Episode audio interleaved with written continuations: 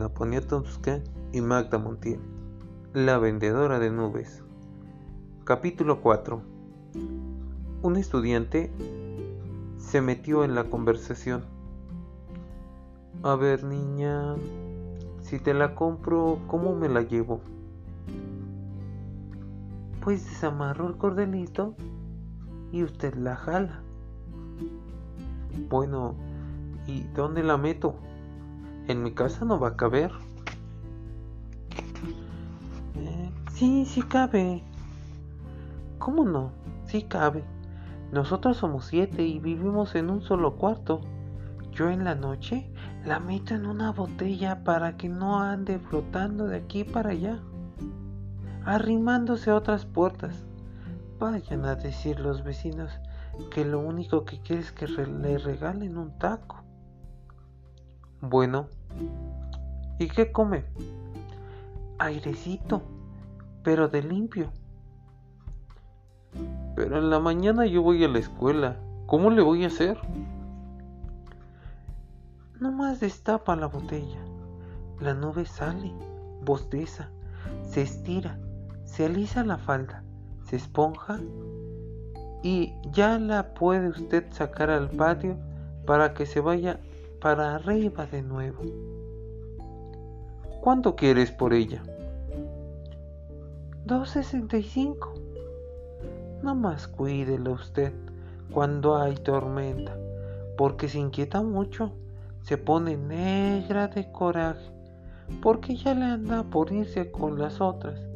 Eso es lo único.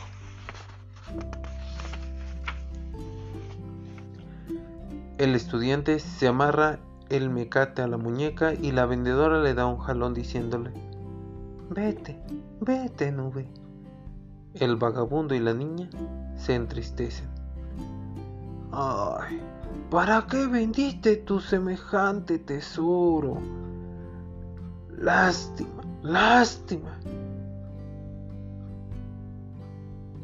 Ahora mismo voy a recoger los palos de mi tendido para ir a comprar comida. La niña y el vagabundo enrollan el toldo cuando regresa el estudiante. Esta nube es muy rara. A cada rato me jalonea.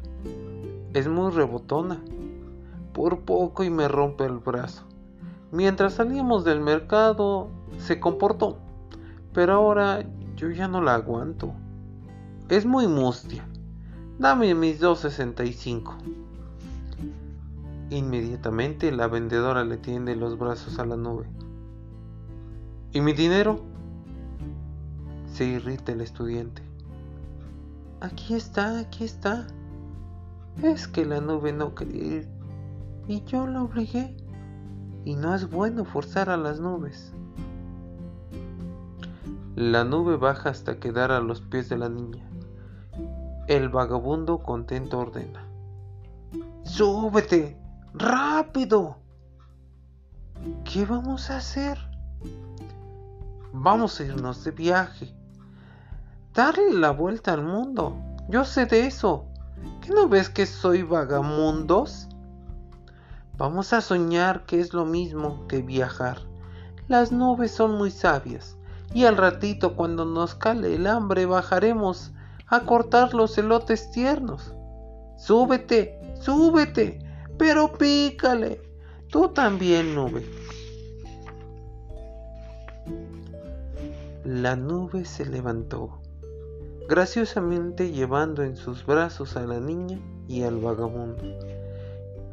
Y antes de que los marchantes y las señoras que regatean en el mercado pudieran alzar la vista y hacerse cruces, habían desaparecido en el horizonte.